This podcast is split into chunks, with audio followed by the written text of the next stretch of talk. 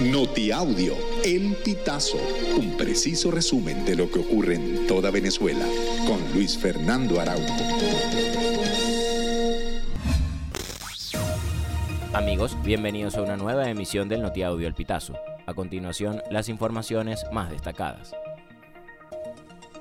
El dirigente venezolano Luis Irrati, que se denomina independiente en lo político, aseguró que será el candidato presidencial por la tarjeta del partido de oposición 20 Venezuela. Sin presentar alguna evidencia, Ratti indicó en redes sociales que será el candidato de la tarjeta del partido fundado por María Corina Machado, quien es la ganadora y única candidata de la oposición para las elecciones presidenciales. Las declaraciones de Ratti ocurren mientras se espera un pronunciamiento oficial del Tribunal Supremo de Justicia, que desde el 15 de diciembre se encuentra revisando la supuesta inhabilitación de la candidata.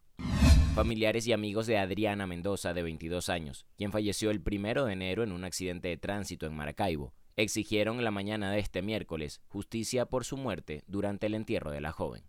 El cuerpo de Mendoza fue velado en su casa en El Venado. Cientos de personas se concentraron en el pueblo y salieron en caravana hasta el cementerio municipal para dar el último adiós a la joven.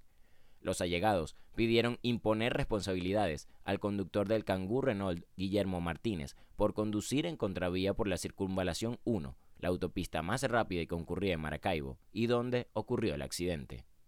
El director del Cuerpo de Investigaciones Científicas Penales y Criminalísticas, Douglas Rico, informó que manejan una nueva hipótesis sobre la muerte del sacerdote Josia Caocal, pues sostienen que fue probablemente un suicidio por depresión. Asimismo, describió que en el lugar encontraron un vínculo de un mecate que el sacerdote utilizó para quitarse la vida, según explicó el organismo detectivesco.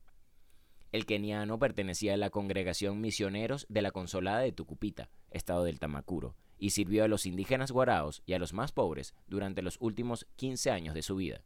Desde un principio la comunidad guarao exigió a las autoridades una investigación transparente sobre el caso, pues aseguran que no creen en la versión del suicidio. Amigos, y hasta acá llegamos con esta emisión del Notiaudio El Pitazo. Recuerda hacerte super aliado para mantener vivo el periodismo independiente en Venezuela. Narró para ustedes Luis Fernando Araujo.